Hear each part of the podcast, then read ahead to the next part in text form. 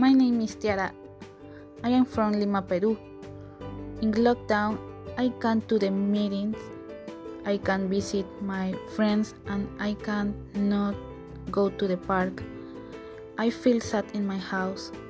I feel glad when I do these activities. I play with my dog, I do craft, and I order my room.